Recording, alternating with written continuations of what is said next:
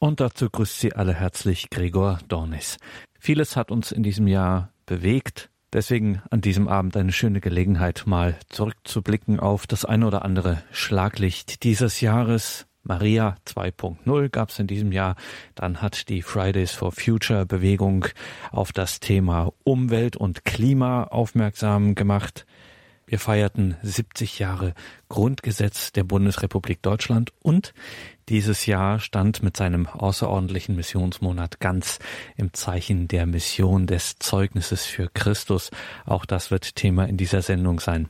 Fangen wir an mit Fridays for Future. Da haben wir bei Radio Horeb auch einmal darauf blicken können, wie man denn das Thema Umweltschutz aus christlicher Sicht durchbuchstabieren könnte. Dazu gab es im April dieses Jahres einen kleinen Zwischenruf der Schriftstellerin und Lateinübersetzerin Claudia Sperlich vom Blog Katholisch Logisch. In Genesis 1 schließt der Schöpfungsbericht Gott sah alles an, was er gemacht hatte, und siehe, es war sehr gut. Jetzt im Frühling, direkt vor Palmarum und dank der Fastenzeit vielleicht auch um ein paar Kilo unbelasteter, mitten in einer täglich schöner werdenden Natur kann man das nachvollziehen. Spazierengehende Paare mögen vielleicht auch an die Verse aus dem Hohelied Salomos denken. Die Blumen erscheinen im Land, die Zeit zum Singen ist da. Die Stimme der Turteltaube ist zu hören in unserem Land. Am Feigenbaum reifen die ersten Früchte. Die blühenden Reben duften. Steh auf, meine Freundin, meine Schöne, so komm doch. Ich hoffe sehr, dass mein noch kleines Patentöchterchen als Teenager Blumen, Vögel und Weinberge nicht nur aus Geschichtsbüchern kennen wird. Dass auch ihre Kinder, so Gott will und sie welche hat, ihre Erzählungen von blühenden Bäumen und Spaziergängen im Grünen nicht mit Mama, ich glaub doch keine Märchen mehr quittieren. Leider bemerke ich im Diskurs mit anderen Katholiken, oft gerade solchen, die sich die Lehramtstreue übergroß auf die Fahnen schreiben, recht häufig eine Haltung, als seien alle Bemühungen um Umweltschutz per se unchristlich und böse, weil sie auch von den Grünen vertreten werden. Aber was soll schlecht daran sein, etwas zu schützen, was Gott sehr gut findet?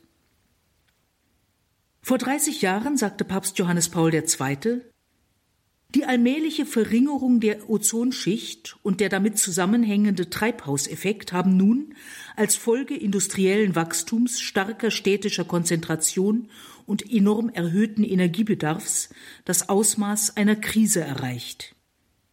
Industrielle Abfälle, Gebrauch fossiler Brennstoffe, unbeschränkte Rodung, der Gebrauch gewisser Arten von Herbiziden, Kühlmittel und Treibgase, dies alles schadet bekanntlich der Atmosphäre und der Umwelt.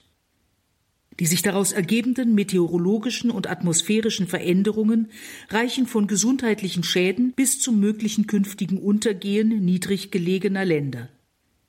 Während in einigen Fällen der bereits angerichtete Schaden wohl schon irreversibel sein kann, kann er in vielen anderen Fällen noch aufgehalten werden. Es ist jedoch nötig, dass die gesamte menschliche Gemeinschaft, Individuen, Staaten und internationale Körperschaften ihre Verantwortung ernst nehmen. Die von Johannes Paul II. angesprochene notwendige Einigkeit ist, wie man sieht, nicht eingetreten. Seit Beginn der Industrialisierung um 1850 steigt der Meeresspiegel. Seit etwa 2000 steigt er erheblich schneller als in den anderthalb Jahrhunderten davor. Das ist immer noch langsam für laienhafte Vorstellungskraft. Gut drei Millimeter pro Jahr scheinen wenig. Für Menschen, denen das Schicksal der Menschen fünf Generationen später nicht gleichgültig ist, ist es rasant. Es ist wahrscheinlich, dass das Versinken Bangladeschs und der Niederlande nicht mehr zu verhindern ist. Es ist auch wahrscheinlich, dass man in den Niederlanden noch Schadensbegrenzung wird betreiben können, in Bangladesch mangels Geld nicht. Auch wenn die Niederlande mir und den meisten Hörern physisch, kulturell und emotional näher sind als Bangladesch, können wir einsehen, dass der komplette Untergang eines Landes aus dem Grund, dass die ganze Welt an den Ursachen für diesen Untergang gearbeitet hat und das Land selbst kein Geld für Dämme hat, ein himmelschreiendes Unrecht wäre. Für Benedikt XVI. war die Bewahrung der Schöpfung ein besonderes Anliegen. Er stellte klar heraus, dass Umweltzerstörung und Hunger eng miteinander verknüpft sind. Er sorgte übrigens dafür, dass der Vatikan ohne Unterzeichnung des Kyoto-Protokolls mehr und mehr durch erneuerbare Energien versorgt wurde. 2007 mahnte er, wir müssen, wenn wir überleben wollen, die inneren Gesetze der Schöpfung dieser Erde respektieren, müssen diese Gesetze kennenlernen und diesen Gesetzen auch gehorchen. Papst Franziskus schreibt in seiner Enzyklika Laudato Si, man hat gesagt, seit dem Bericht der Genesis, der einlädt, sich die Erde zu unterwerfen, werde die wilde Ausbeutung der Natur begünstigt durch die Darstellung des Menschen als herrschend und destruktiv. Das ist keine korrekte Interpretation der Bibel, wie die Kirche sie versteht. Wenn es stimmt, dass wir Christen die Schriften manchmal falsch interpretiert haben, müssen wir heute mit Nachdruck zurückweisen, dass aus der Tatsache, als Abbild Gottes erschaffen zu sein und dem Auftrag, die Erde zu beherrschen, eine absolute Herrschaft über die anderen Geschöpfe gefolgert wird. Es ist wichtig, die biblischen Texte in ihrem Zusammenhang zu lesen, mit einer geeigneten Hermeneutik, und daran zu erinnern, dass sie uns einladen, den Garten der Welt zu bebauen und zu hüten. Während bebauen, kultivieren, pflügen oder bewirtschaften bedeutet, ist mit hüten, schützen, beaufsichtigen, bewahren, erhalten, bewachen gemeint. Das schließt eine Beziehung verantwortlicher Wechselseitigkeit zwischen dem Menschen und der Natur ein.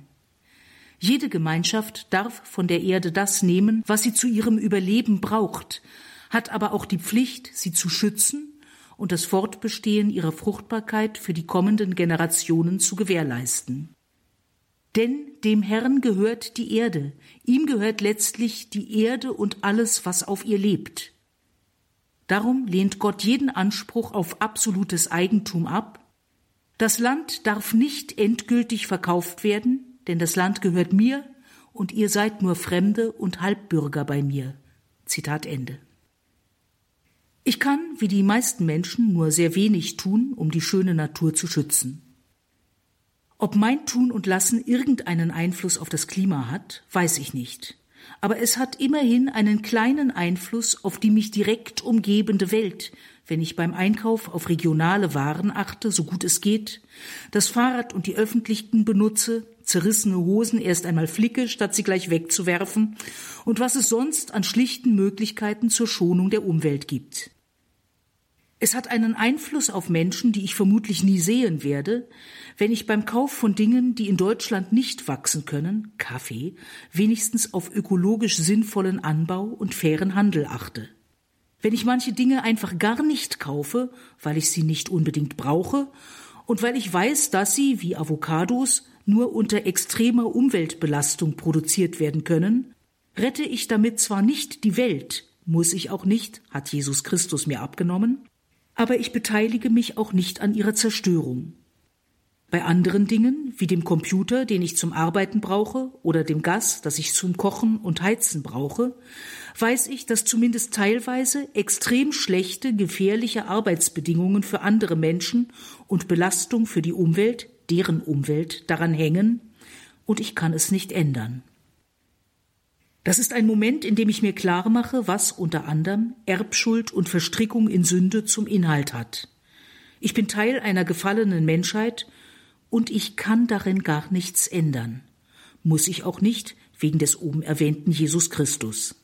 Aber das entbindet mich nicht von der Verpflichtung, so gut wie möglich zu sein und mit Mitmenschen und Umwelt umzugehen. Die strahlende Schönheit der Natur will ich allen Menschen gönnen, auch denen, die noch nicht gezeugt sind.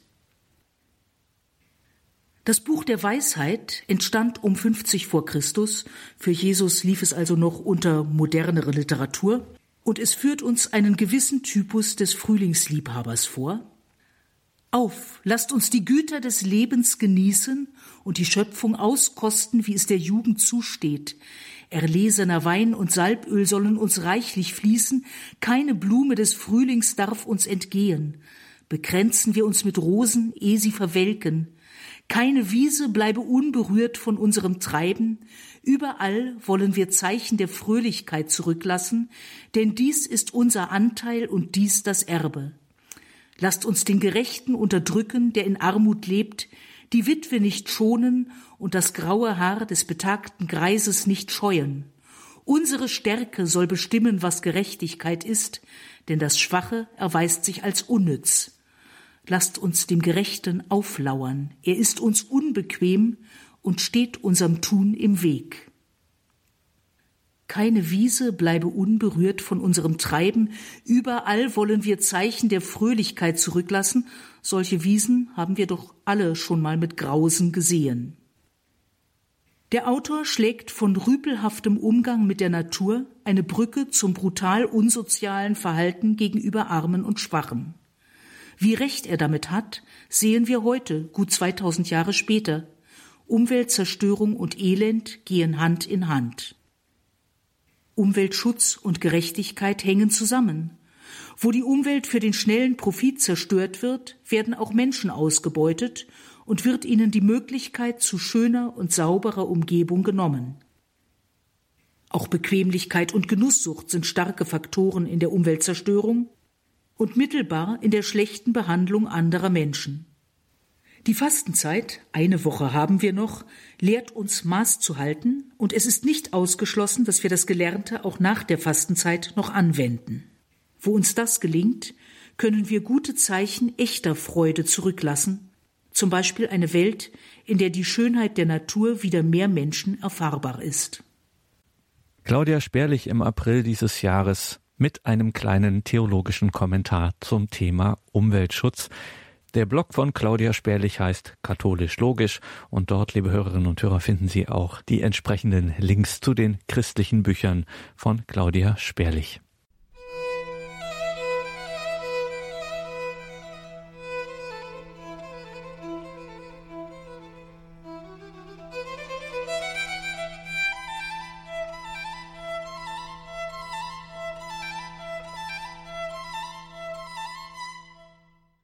Am 23. Mai vor 70 Jahren trat es in Kraft, das Grundgesetz der Bundesrepublik Deutschland. Es sei, so die Frankfurter Allgemeine Zeitung, zur Bibel der Deutschen geworden. Wer verstehen wolle, wer wir sind und woran wir glauben, sollte sie lesen.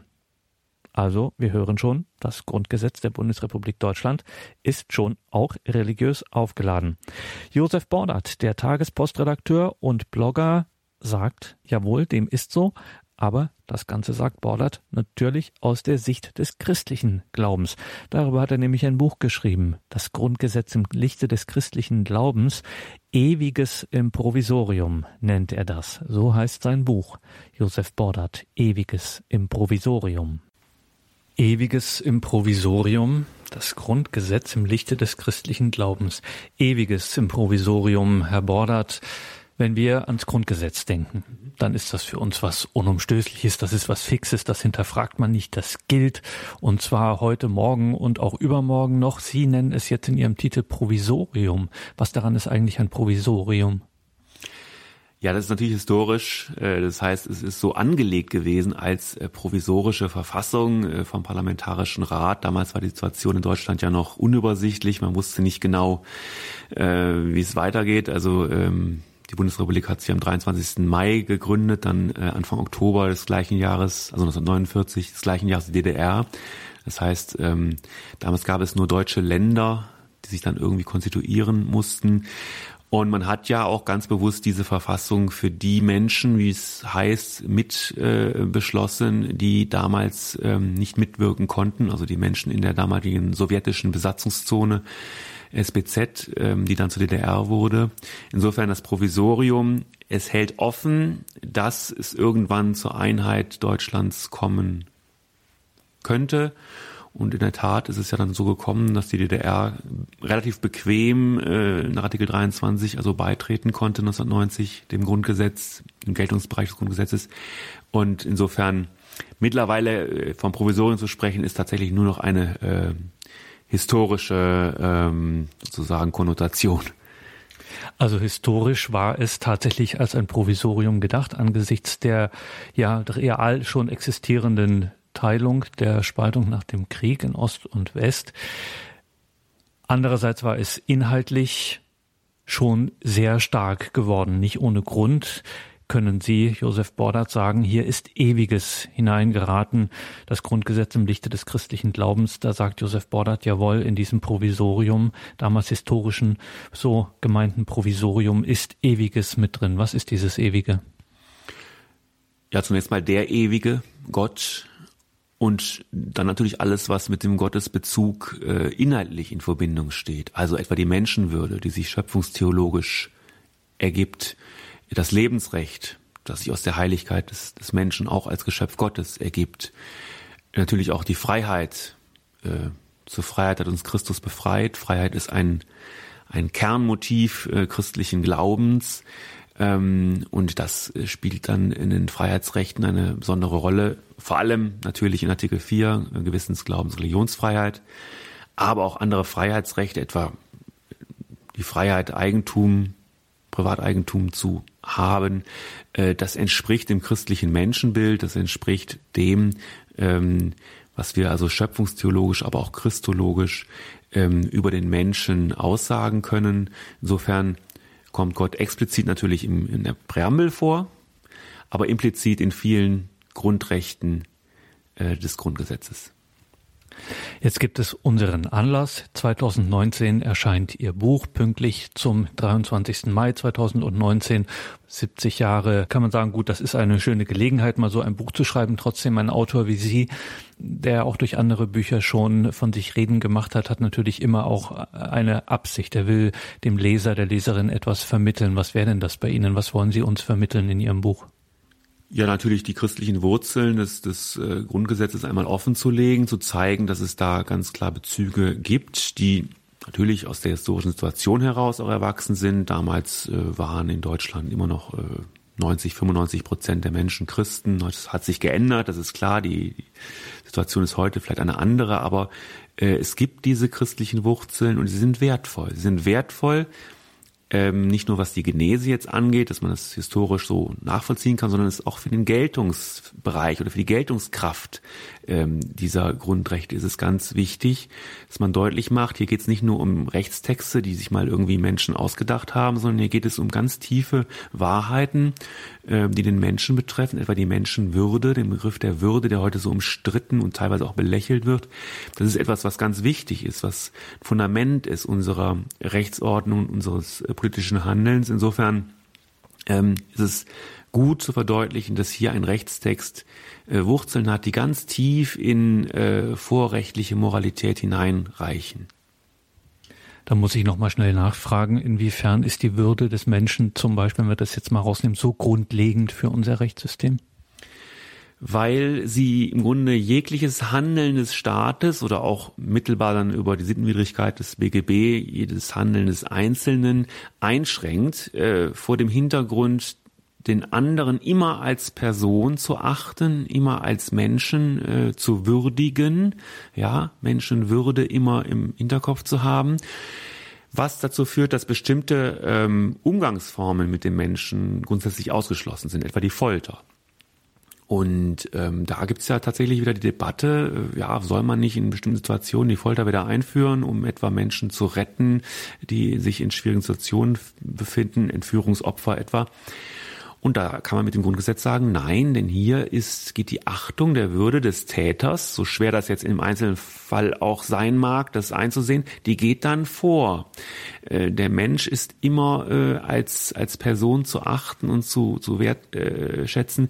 Und äh, das sind Erinnerungen, die eine ganz große Rolle spielen, aber auch bei Dingen wie etwa dem ich sag mal, Hartz-IV-Satz oder ähm, Mindestlohn oder anderen Fragen, die ganz praktisch sind, äh, wo man gar nicht sagen würde, jetzt hängen wir es so hoch, Menschen würde, aber es spielt natürlich eine Rolle. Ja, können Menschen äh, würdig leben in einer Gesellschaft äh, wie, wie der unseren, wenn sie etwa 350 Euro im Monat zur Verfügung haben? Wie tief kann das fallen? Ja, äh, was was macht man mit Menschen, die die eben ähm, in Schwierigkeiten kommen in unserer Gesellschaft, äh, die keine Krankenversicherung haben und dann trotzdem krank werden?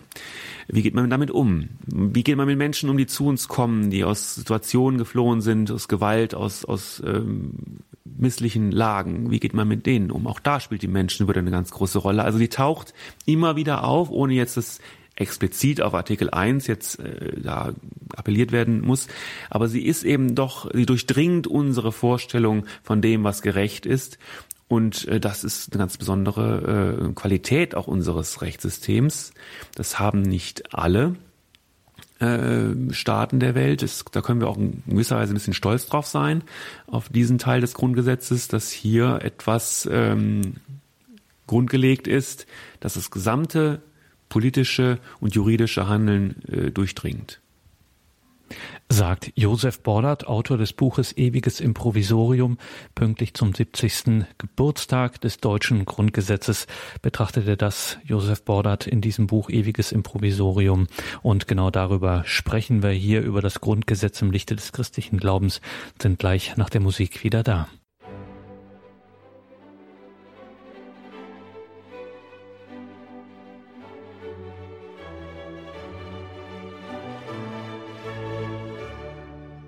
Willkommen zurück in dieser Sendung, sagt Gregor Dornis. Wir sind hier im Gespräch mit Dr. Josef Bordert, der Erfolgsautor, Tagespostredakteur und Blogger, hat ein Buch geschrieben, Ewiges Improvisorium, und darin betrachtet er das Grundgesetz im Lichte des christlichen Glaubens. 70 Jahre wird es 2019, die deutsche Verfassung, das Grundgesetz.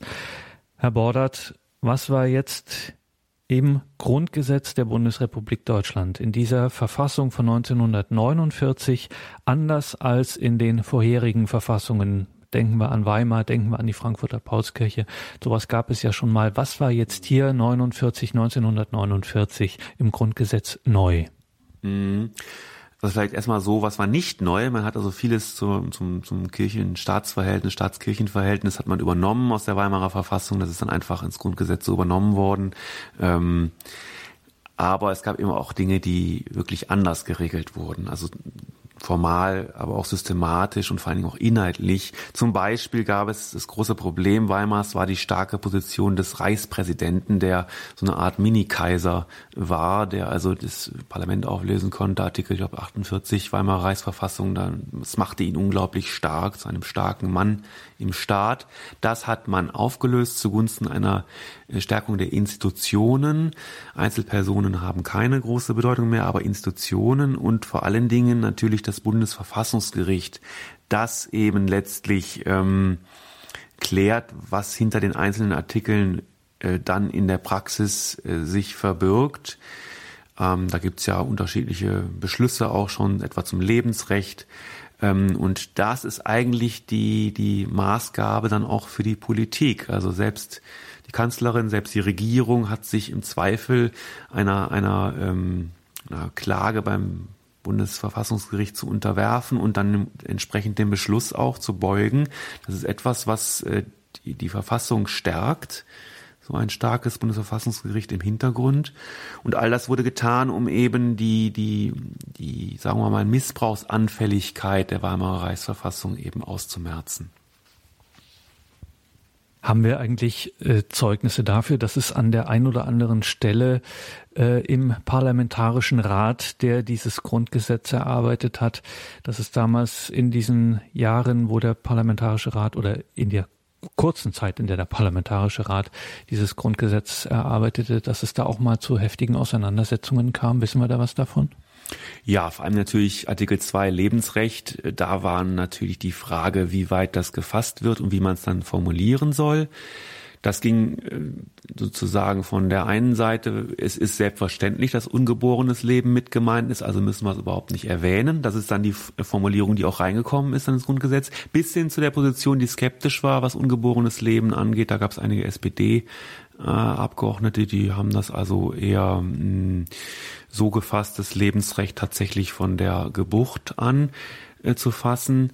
Ähm, aber letztlich hat sich die, sagen wir mal, äh, christlich-bürgerlich-liberale äh, Mehrheit im Parlamentarischen Rat dann ähm, dazu durchgerungen, entsprechend äh, das ungeborene Leben mit zu meinen, ohne es explizit mit zu erwähnen was dann interpretationsbedürftig wurde und wo dann aber das Bundesverfassungsgericht auch mit Verweis auf die historischen ähm, Grundlagen, also auf die Genese des Artikel 2, gesagt hat, ja, das ist, ähm, ungeborene Leben ist mit gemeint. Äh, das Lebensrecht ähm, umfasst alles, was lebt, also alles Menschliche, was lebt, jeder Mensch, der lebt. Und das ist dann bereits die befruchtete Eizelle. Und das war eine, eine Diskussion, die, die tatsächlich ähm, umfangreich dokumentiert ist auch, weil es ja auch ein ganz zentrales Recht ist. Artikel 2 ziemlich weit vorne äh, und äh, daraus ergeben sich dann auch alle anderen ähm, Fragen ähm, und daraus ergibt sich dann auch noch der, der Streit, der bis heute eben äh, schwelt, wie soll man etwa damit umgehen, dass es sozusagen die, die vorgebuchtliche Tötung menschlichen Lebens, dass das eine Option ist. Ja, Paragraph 218 StGB, was ja nur deswegen überhaupt ein Strafrecht ist, weil entsprechendes Lebensrecht so geschützt ist nach, nach Grundgesetz. Also das war ein, eine Diskussion, die wirklich sehr intensiv geführt wurde. Das lässt sich an den, an den Akten auch noch ganz gut nachvollziehen sagt Josef Bordert, Autor des Buches Ewiges im Provisorium, das Grundgesetz im Lichte des christlichen Glaubens. Ewiges im Provisorium. Als allererstes zielt das natürlich auf Gott. Auch Sie stellen die Frage, wie kam Gott ins Grundgesetz in diesem Buch Ewiges im Provisorium? Fragen Sie das ja, es ist ja nun eine säkulare Verfassung. Jetzt müssen wir nochmal fragen, was hat Gott da drin zu suchen? Also Gott hier in dem Fall in der Präambel, Verantwortung vor Gott und den Menschen, bedeutet eben äh, vor allen Dingen eine Erinnerung, ein, ein, ein Reflexions- und Selbsttranszendierungsauftrag an den Menschen, der eben in seinen Bezügen steht. Aber da mal rauszuschauen und nach oben zu schauen und quasi eine Verantwortung zu äh, leben, die über das, über die Sachzwänge des Alltags im Rechtsgeschäft, in der Wirtschaft, in der Politik hinausweist, zu Gott hin. Das ist eine besondere, ähm, ja, ein besonderer Akt der Demut auch, der auch historisch verständlich wird vor dem Hintergrund ähm, eines äh, zerbrochenen Staates, der eben sich selbst zu Gott gemacht hat und seine Ideologie. Äh, also insofern ist Gott da eine Art Platzhalter und nichtgläubige Menschen mögen dort etwa ihr Gewissen einsetzen oder auch einen abstrakten Begriff des Höheren. Ähm, wichtig ist, dass überhaupt noch appelliert wird an etwas, das über unsere ja doch häufig sehr eng begrenzten Sachzwänge äh, hinausweist. Und jetzt müssen sie uns neugierig machen oder wir sind neugierig auch geworden, was jetzt nun für Grundfragen daraus in Ihrem Buch Ewiges im Provisorium abgeleitet werden und was Sie da äh, zentral besprechen. Ja, also neben dem Gottesbezug quasi äh, wären inhaltlich die Begriffe Würde, Leben und Freiheit ganz zentral. Also was hat es mit der Menschenwürde auf sich? Wie ist das Lebensrecht gefasst? Und was bedeutet eigentlich Gewissensglaubens- und Religionsfreiheit? Äh, wie hat sich das historisch entwickelt und was können wir heute damit anfangen. Und dann geht es natürlich auch noch um das aus der Weimarer Verfassung übernommene äh, Staatskirchenverhältnis, das ja auch gerade auch heute ganz aktuell wieder in der äh, Debatte ist, also Stichwort äh, Kirchensteuer, Stichwort äh, Dotationen, Staatsleistungen, also oder auch Stichwort Arbeitsrecht, ja, kirchliches Arbeitsrecht. Äh, also alles Sonderregelungen für die Kirche, die grundgesetzlichen, also verfassungsmäßigen Charakter haben, die aber trotzdem in der Diskussion stehen. Und ähm, da geht es natürlich auch nochmal drum. Und letztlich auch noch die Frage Zukunft, Ausblick. Ähm, das Grundgesetz ist ja auch etwas, was irgendwo auch dynamisch ist, was sich verändert, wo Dinge aufgenommen werden. Zuletzt wurde der Tierschutz als Staatsziel aufgenommen. Die Frage ist immer, soll man die deutsche Sprache zum Beispiel fest äh, aufnehmen? Ist nicht drin in der Verfassung. Also könnte man sich auch mal überlegen. Und jetzt ist in diesem Jahr besonders nochmal das Thema Kinderrechte ein Thema. Bis Ende diesen Jahres möchte die Große Koalition oder die äh, schwarz-rote Koalition in Berlin hier eine, einen Vorschlag machen, ähm, um eben unter Umständen Kinderrechte nochmal explizit im Grundgesetz zu nennen. Und da geht es auch nochmal darum, ist das sinnvoll und warum ist es nicht so sinnvoll. Josef Bordert, Ewiges im Provisorium, das Grundgesetz im Lichte des christlichen Glaubens. Die Angaben zum Buch Ewiges im Provisorium erschienen im Lepanto Verlag finden Sie natürlich in den Details zu dieser Sendung in unserem Programm horeb.org beziehungsweise ganz einfach auch in der Radio Horeb App. Danke, Josef Bordert, für dieses Gespräch. Ja, vielen Dank, Herr Dornis.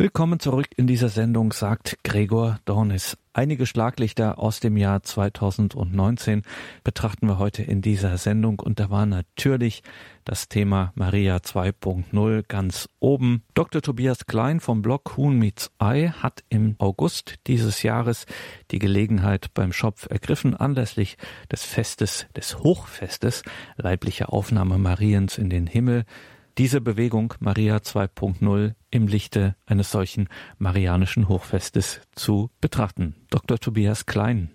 Liebe Hörerinnen und Hörer, vor wenigen Tagen haben wir das Hochfest der Aufnahme Mariens in den Himmel, landläufig Mariä Himmelfahrt genannt, gefeiert. Ein typisch katholisches Fest, könnte man sagen, und eines, bei dem es darum geht, dass sich, wie es in einem bekannten Kirchentagsschlager heißt, Himmel und Erde berühren.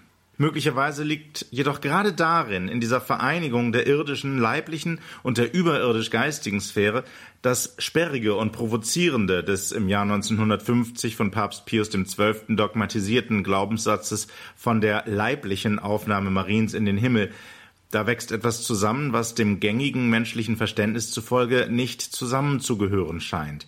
Es ist wohl einigermaßen bezeichnend, dass in der seit 1970 im deutschen Sprachgebiet liturgisch verwendeten Übersetzung des apostolischen Glaubensbekenntnisses die Auferstehung des Fleisches nicht explizit vorkommt, sondern mit Auferstehung der Toten wiedergegeben wird. Dass die Seele des Menschen in den Himmel aufgenommen wird, während der Leib zerfällt, scheint leichter vorstellbar zu sein als eine leibliche Auferstehung am Ende der Zeiten. Hinter dieser Feststellung steckt möglicherweise noch mehr, als es auf den ersten Blick scheint.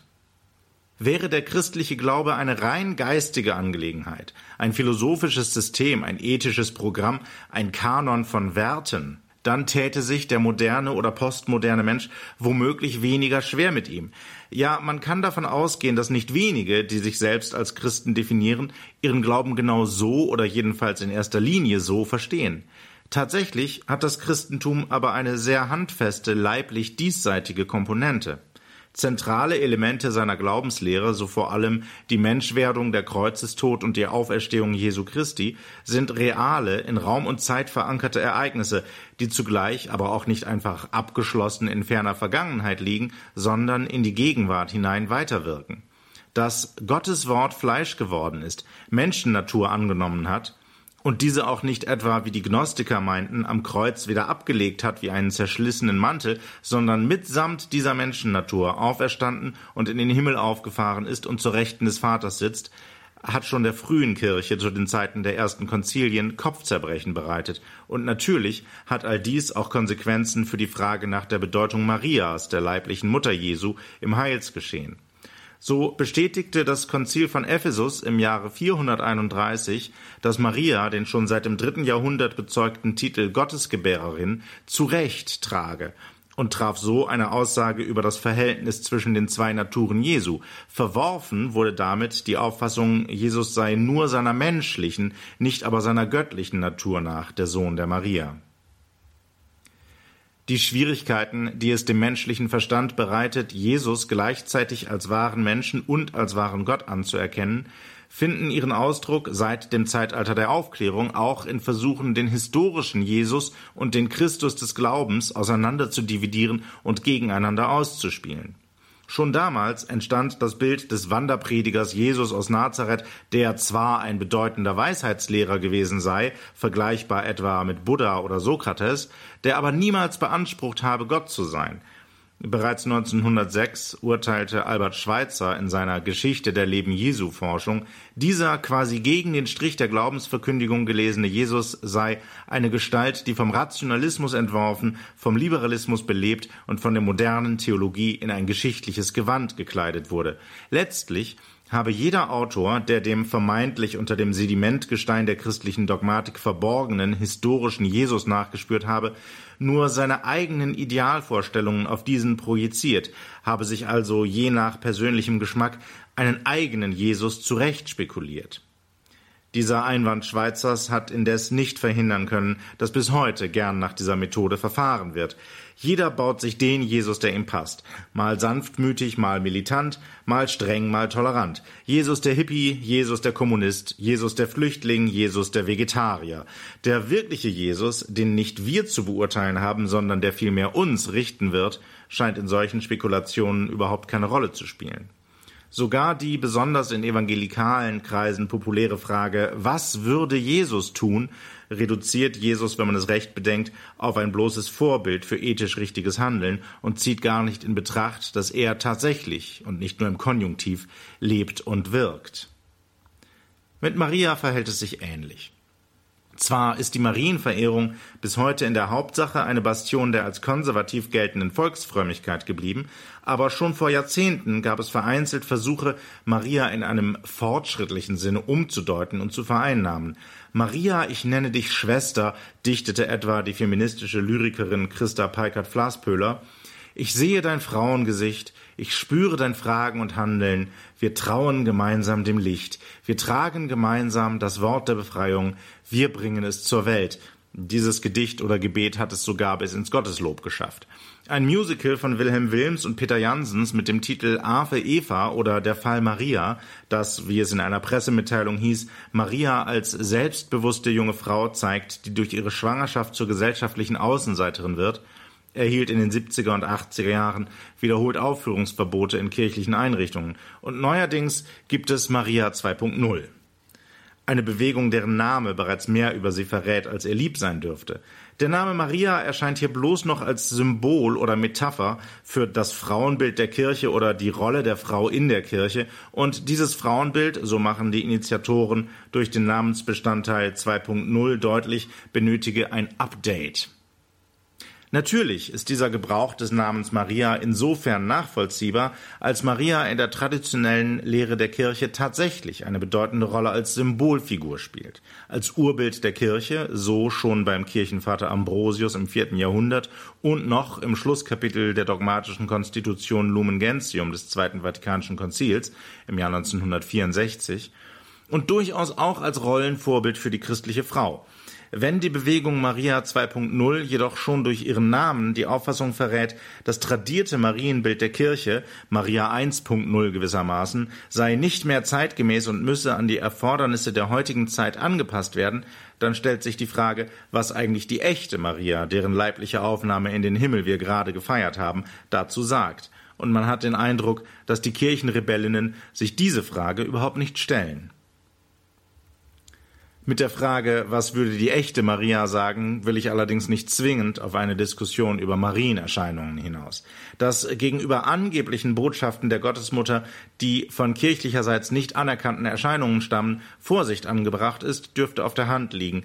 Aber auch da, wo die Kirche, wie etwa im Falle der Erscheinungen von Lourdes oder Fatima, den übernatürlichen Charakter der Erscheinungen bestätigt hat, sind die Mitteilungen der Gottesmutter an die jeweiligen Seher als Privatoffenbarungen zu betrachten und damit nicht Bestandteil des verbindlichen Glaubensguts. Für uns einfache Gläubige mag es daher genügen, darauf zu schauen, was uns die Evangelien über Maria verraten, und dort besteht ihre Rolle in erster Linie darin, auf Jesus hinzuweisen. Wenn wir uns fragen, was Maria uns heute zu sagen hat, dann finden wir die wohl beste Antwort darauf im Johannesevangelium, Kapitel 2, Vers 5. Was er euch sagt, das tut.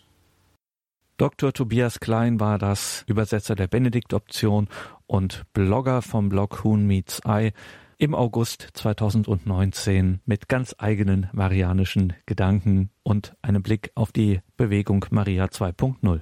Und gleich sprechen wir noch mit Isabel Lütz. Dieses Jahr stand ja in einer ganz besonderen Weise im Zeichen der Mission, der Neuevangelisierung. Und dass das nicht nur auch, sondern gerade etwas für das ganz alltägliche Leben ist, das stellt Isabel Lütz ganz unspektakulär und schlicht unter Beweis in ihrer ehrenamtlichen Arbeit mit Geflüchteten.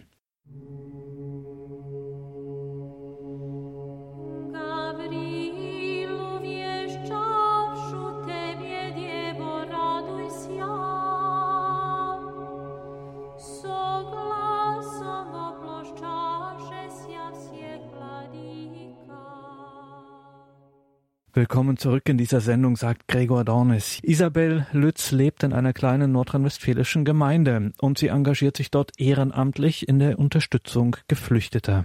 Ich hatte Gelegenheit, mit der Publizistin Isabel Lütz über ihr Engagement zu sprechen.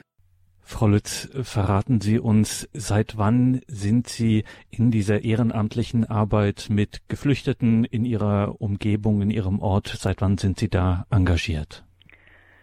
Ich habe ungefähr neun Jahre, nachdem ich in einen neuen Ort gezogen bin, festgestellt, dass wir im Dorf ein Haus hatten für Asylbewerber, das ich selber noch gar nicht richtig wahrgenommen hatte und um das die Leute hier im Dorf einen Riesenbogen machten, da ging niemand hin. Und dann ähm, hatte ich aber damit zu tun, indem ich Leuten ähm, von der Tafel Kisten brachte, die es nicht zur Tafel schaffen konnten. Und dabei lernte ich dann diese Leute da kennen, die da wohnten weil sie irgendein alter Mensch, der nicht selber zur Tafel konnte und deswegen brachte ich da in das Heim eine Kiste rein und dann kamen von allen Seiten Leute und zeigten mir Briefe, die sie nicht lesen konnten, luden mich zum Kaffee trinken ein und es war so nett, so überraschend nett und so absurd, dass man äh, diese Leute nicht kennt. Es kam mir so absurd vor, dass ich dachte, daran muss man wirklich was ändern. Und so nach und nach ähm, bin ich dann in die Freundschaft mit diesen Menschen eingestiegen und äh, habe sie immer besser kennengelernt und konnte helfen und brauchte dann natürlich auch Unterstützung.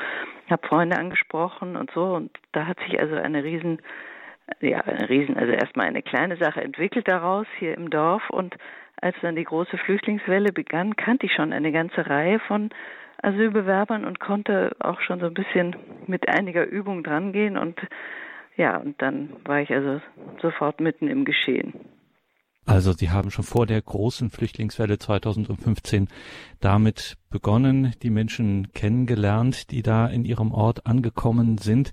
Jetzt haben Sie von helfen gesprochen, Sie konnten helfen. Wie muss ich mir denn so eine Hilfe vorstellen? Wobei sind Sie da behilflich? Ja, zunächst einmal ging es ja erstmal darum, dass man einen normalen Kontakt herstellt, dass man einfach äh, bei denen sitzt. Also ich sage Ihnen mal ganz banal, ich habe die einfach besucht und bei denen Kaffee getrunken. Das ist eigentlich die wichtigste Sache, dass man einfach mal ganz normal auf diese Leute zugeht. Denn es gibt natürlich Sozialarbeiter. Also es gab damals viel zu wenige natürlich, die hatten keine Hilfe für das Lesen der Papiere oder die Probleme, die da so auftauchten. Aber vor allen Dingen dieser diese soziale Stigmatisierung, die muss man aufbrechen, weil sie auch völlig absurd ist und auf keiner Grundlage beruht. Denn dass die Leute geflohen sind, hat einfach entweder wirtschaftliche Gründe, damals waren es natürlich sehr viele Wirtschaftsflüchtlinge aus dem Balkan, oder eben äh, Kriegsgründe. Und es gab damals auch Leute aus Ägypten zum Beispiel, die gerade vor, äh, vor muslimischer Verfolgung geflohen waren, die zu Hause Geschäftsleute waren und die jetzt unterste Sohle wohnen mussten in einem kleinen Zimmerchen und das Dorf machte einen Riesenbogen um die. Es war völlig absurd. Und dabei waren das, also in dem Fall waren das Christen, die, die also wirklich mit mir sowieso auf einer Wellenlänge waren.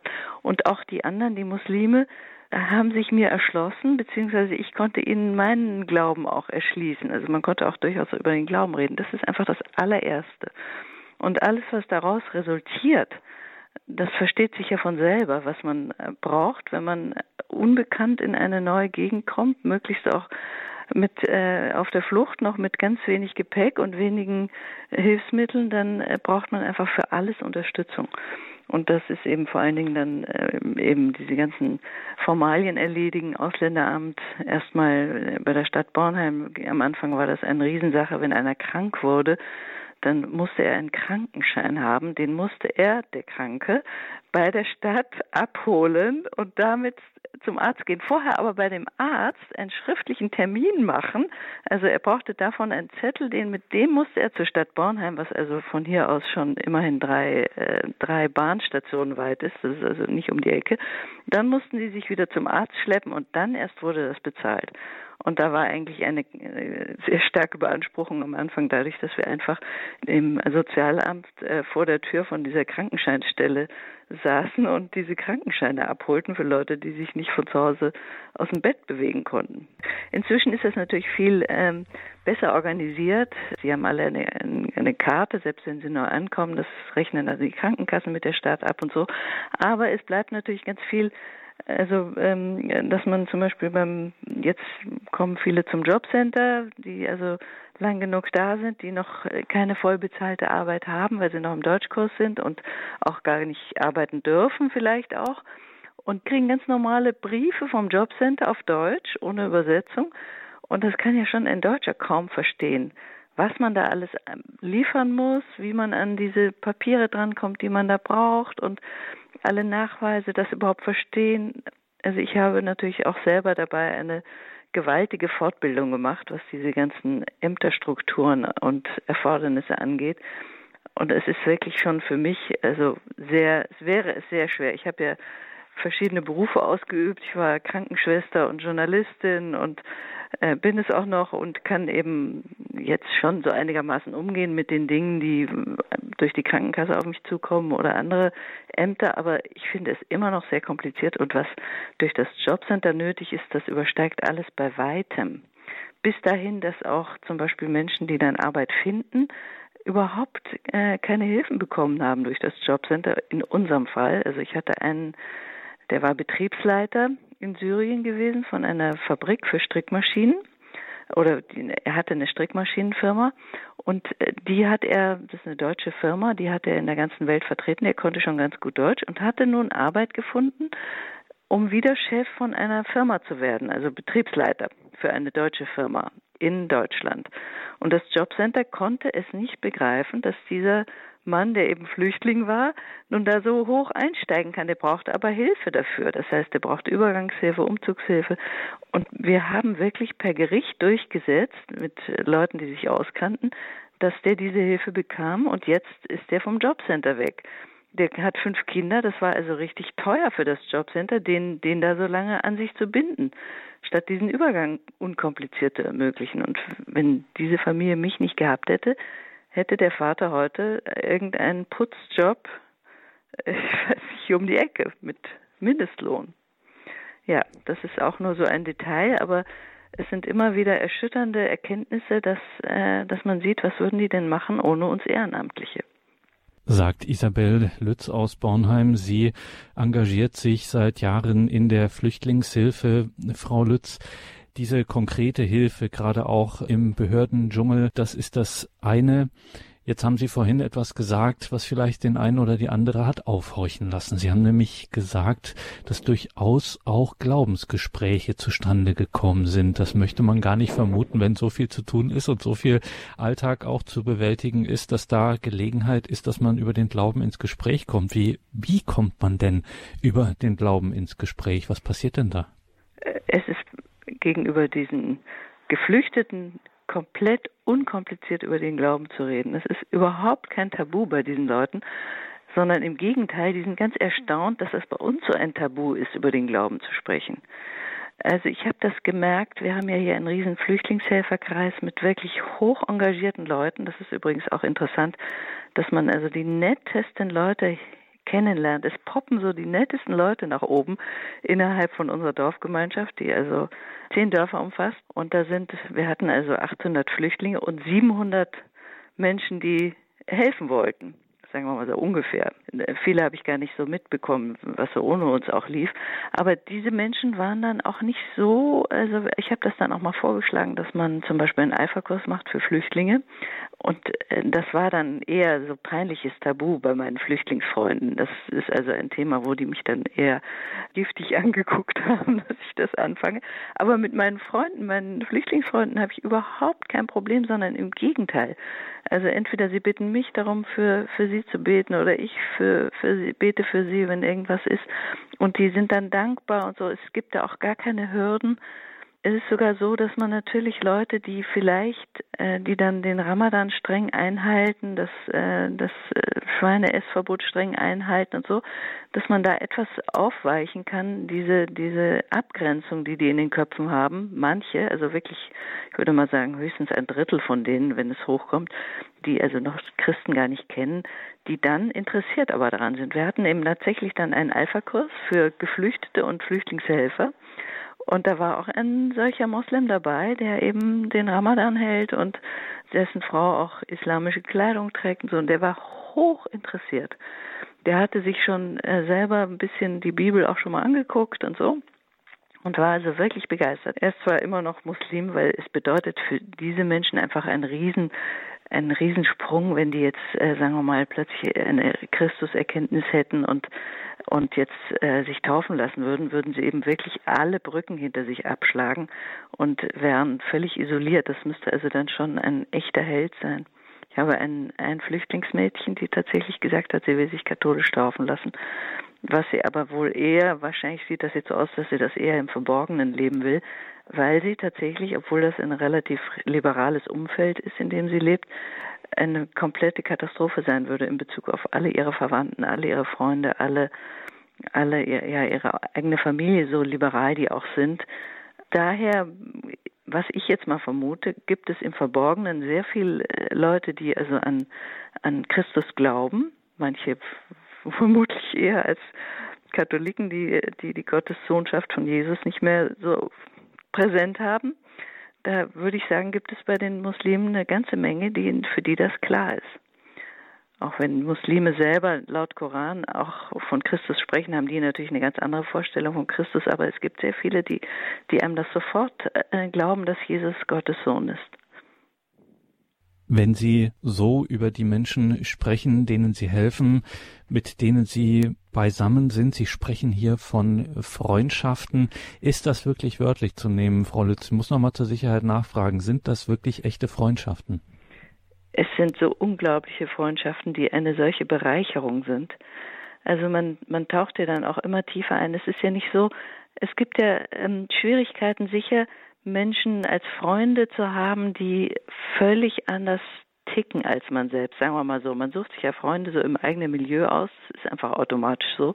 Und äh, sagen wir Sozialarbeiter, die jetzt im Drogenmilieu arbeiten, sind natürlich nicht die Freunde von den Drogenabhängigen, aber es sind bei den Geflüchteten sind es ja einfach Menschen, die aus irgendwelchen Gründen geflüchtet sind und die einfach zum größten Teil hochinteressante Persönlichkeiten sind, die überhaupt nicht so drauf sind wie, sagen wir mal, sehr, sehr schwierige ähm, sozial äh, verkrachte Existenzen, mit denen man vielleicht eher Schwierigkeiten hat, Freundschaft, wirklich echte Freundschaft zu pflegen, obwohl das im Sinne von vom heiligen Franziskus oder Mutter Teresa auch eigentlich überhaupt kein Ding sein sollte. Also im Grunde sollte sich die Freundschaft daraus speisen, ist das ein netter Mensch oder nicht und nicht äh, hat er viel Geld, ist er ist er hat er Schwierigkeiten, ist er psychisch krank oder was, sondern einfach äh, sind es nette Leute? Und die sind wirklich diese meine Freunde hier in, in, in unserer Umgebung da sind wirklich wenige wo ich sagen würde also mit denen will ich überhaupt nichts zu tun haben. Es gibt einige und die kann man dann wenigstens auch identifizieren. Das heißt man kann mit denen auch reden und sagen hör mal das geht überhaupt nicht was du hier gerade machst. Und zwar dann wenn man eben eine Beziehung auf Augenhöhe hat also wenn man sie mit, äh, mit Respekt behandelt und sich bemüht auch zu verstehen, was, was vorgefallen ist oder welche Probleme sie haben. Ich hatte mal einen ganz chaotischen Mann aus Guinea, der also ganz abgezwitschert war, der war jetzt auch schon lange da und hatte einfach keinen Fuß auf den Boden bekommen und hat schon angefangen mit, äh, mit Alkohol und vor allen Dingen Alkohol. Und den habe ich, und alle machten auch einen Bogen um den, und den habe ich mal gefragt nach seiner Mama, nach seiner Heimat und da wurde er ganz weich und lieb und war total glücklich. Und also man muss einfach aufhören, die Leute von vornherein irgendwie abzustempeln. Und die echte Freundschaft entsteht sicher nicht mit allen, aber doch mit sehr, sehr vielen. Bei uns war es dann so, wir haben ja dann Silvester mit Flüchtlingen gefeiert. Also unsere Kinder wollten aus irgendeinem Grunde, den wir natürlich nicht verstehen, mit uns nicht mehr Silvester feiern. Und dann haben wir die Freunde eingeladen, die ich durch die Flüchtlingshilfe bekommen habe. Das sind dann auch Helfer gewesen. Und es war das schönste Silvester, was wir je hatten. Also wir hatten 35 Flüchtlinge aus 14 verschiedenen Nationen, haben zusammen gekocht. Es war also überhaupt noch nichts vorbereitet. Wir haben alles gemeinsam vorbereitet, ein Buffet aufgebaut, sehr international. Und dann habe ich ein Gebet gesprochen, ein gemeinsames Ich da waren die alle dabei, also manche auch wirklich zu Tränen gerührt. Und dann äh, ging es mit dem Buffet los und wir haben dann getanzt, wir haben dann gefeiert und es verschwammen einfach diese Grenzen. Man muss, man ist ja auch nicht mit den Nachbarn so dick befreundet, aber man feiert doch zusammen. Und dass man zusammen feiert, ist auch so ein Punkt, wo man dann wirklich merkt, wir sind hier alle Menschen und wir feiern hier zusammen und es gibt überhaupt keinen keinen Grund, warum wir der eine auf den anderen runtergucken soll. Das ist das, was man einfach aufhören muss mit den Geflüchteten. Das setzt aber auch, Frau Lütz, und da sind wir bei einem neuralgischen Punkt, setzt natürlich aber auch eine gewisse Freiheit voraus. Sie haben mir im Vorgespräch gesagt, einen interessanten Satz gesagt, dass es für Sie von Vorteil sei, dass Sie keine Sozialarbeiterin sind, sondern dass Sie Ehrenamtliche sind. Geht das so ein bisschen in die Richtung, dass Sie eben zu so etwas frei sind, wie zum Beispiel eben Freundschaften zu schließen? Genau, das ist also auf jeden Fall für mich frei. Erstens habe ich keinen Chef aus dem lieben Gott, beziehungsweise natürlich meine Familie ist der Chef. Also ich musste schon darauf achten, dass meine Familie nicht zu sehr darunter litt, was sicher auch mal eher schon mal der Fall war. Also ich musste dann auch mal zurückrudern und Dinge auch mal absagen. Aber ich bin auf jeden Fall viel freier als die Sozialarbeiter. Erstens müssen die Sozialarbeiter tatsächlich vieles tun und ich musste nicht. Also ich konnte auch mal einfach nicht hingehen und nicht etwas übernehmen, wenn ich es nicht kann. Das ist eben so. Und ähm, gleichzeitig musste ich nicht diese Distanz wahren, die ein Sozialarbeiter wahren muss, der also so bestimmte Dinge lernt in seiner Ausbildung, dann auch vielleicht sogar eher künstlich auf die Leute zugeht oder zugehen muss, wie eben auch ein Arzt nicht, nicht normal mit einem Patienten redet. Das ist eine, eine Arzt-Patienten-Beziehung und da ist man auch nicht befreundet, außer man ist zufällig auf einem anderen, anderen Weg befreundet. Also eine eher künstliche Beziehung auf Zeit. Und wir haben halt hier Nachbarschaft. Das heißt, es ist eine normale Anrede, normale Freundschaft oder auch Schwierigkeit, kann ja auch sein. Aber es muss nicht sein, dass wir also da, äh, dass wir darauf achten, dass wir uns jetzt nicht ähm, zu sehr befreundet. Also ich bin zum Beispiel von von äh, vier von vier Leuten bin ich jetzt Patentante. Die hatten eben sich taufen, äh, wollten sich taufen lassen und da gab es niemanden, dann war ich Patentante. Und das könnte natürlich ein Sozialarbeiter auch machen, theoretisch, aber er würde natürlich dann diese Schranke überschreiten, die ihm eigentlich von seinem Beruf her aufgegeben ist. Also er müsste das quasi dann privat machen. Er könnte nicht als Sozialarbeiter jetzt Patenonkel werden. Und das ist schon auch eine, eine sehr schöne Sache, dass man eben dann tatsächlich Freundschaft ist und dass diese Freundschaft dann nachher auch tatsächlich äh, in eine echte, wirkliche Freundesgruppe dann übergeht.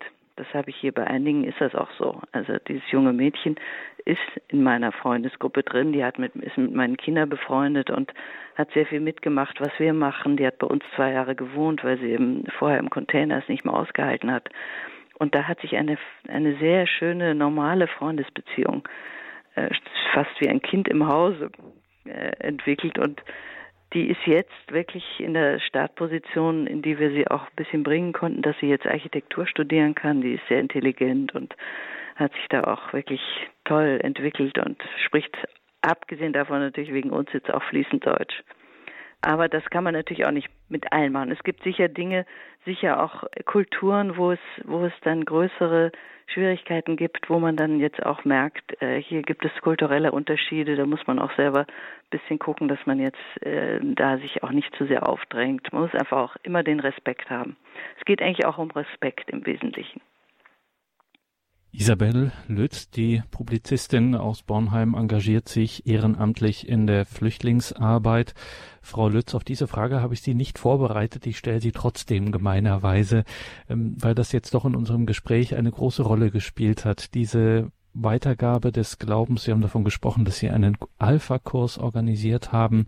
Wieso ist Ihnen das eigentlich wichtig? Wieso sagen Sie nicht, naja, Religion ist Privatsache, ähm, das hat hier nichts verloren in diesen meinen Beziehungen, die ich hier pflege und aufbaue, in meiner Arbeit, wo ich helfe. Warum ist Ihnen das wichtig, auch über Ihren Glauben einfach zu sprechen, einfach da eine, sich auch als Christin quasi zu präsentieren? Ich präsentiere mich da gar nicht als Christin, sondern ich gehe da einfach hin und trinke mit ihnen Kaffee und dann ergibt sich das vielleicht. Also ich bin eigentlich nicht sehr missionarisch unterwegs äh, in dem Sinne, dass ich dass ich ähm, von meinem Glauben, von meinem katholischen Glauben sofort erzähle, sondern äh, die Leute merken irgendwie bei beiläufig, würde ich sagen, dass ich, dass mir das wichtig ist. Ich, äh, also ich vermeide das überhaupt nicht. Ich spreche gerne darüber, aber es ist nichts, was jetzt quasi auf dem Programm steht. also zum Beispiel gibt es jetzt nicht wirklich das Streitgespräch über die Probleme mit den Muslim, des muslimischen Glaubens. Ich lasse dann manchmal auch schon mal so eine Bemerkung fallen, wenn ich, wenn der Draht gut genug ist zu demjenigen, dann kann ich auch schon mal irgendwie Probleme ansprechen, die, die der muslimische Glaube bringt und dann habe ich auch eigentlich selten wirkliche Widerworte. Also dass man als Muslim nicht so einfach den Glauben wechseln kann, ist ja auch ein Riesenskandal, dass man in Afghanistan mit dem Tode bedroht wird.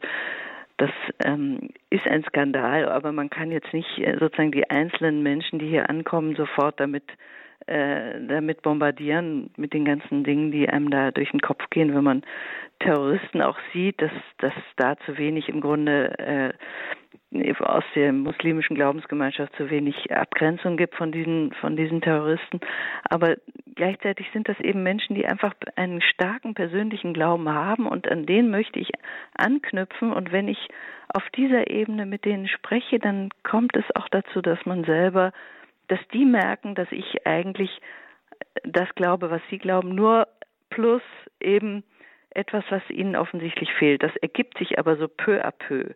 Und sobald man das sehr aufdringlich machen würde, wäre, der, wäre das, glaube ich, sehr schwierig und künstlich. Also es muss einfach natürlich sein.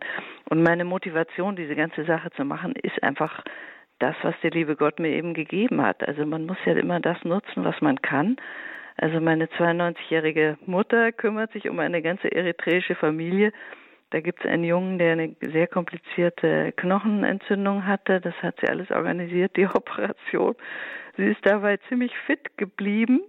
Und ähm, ich denke mal, die hat das ausgenutzt, was der liebe Gott ihr gegeben hat. Und da kommt einfach, muss man gar nicht so viel so viel karitative Impulse haben, um sich da jetzt reinzustürzen. Man merkt einfach, es ist nötig, hier muss ich was tun und man kann da ganz schlecht auch ganz schlecht auch, da, äh, sagen wir mal, davonlaufen. Das geht ja nicht.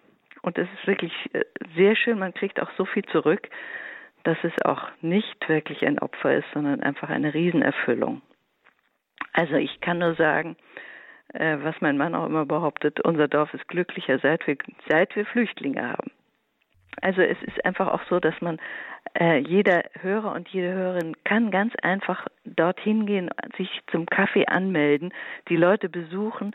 In den Ländern, aus denen diese Menschen kommen, ist das komplett üblich, dass man sich gegenseitig besucht. Und ich möchte Sie herzlich einladen, das auch mal zu probieren. Sie werden sehen, wie glücklich die sind, dass sie, dass sie da äh, ankommen. Sie brauchen die gar nicht zu sich selber einladen. Also ich habe die schönsten Erfahrungen gemacht und auch den besten Kaffee dort bekommen.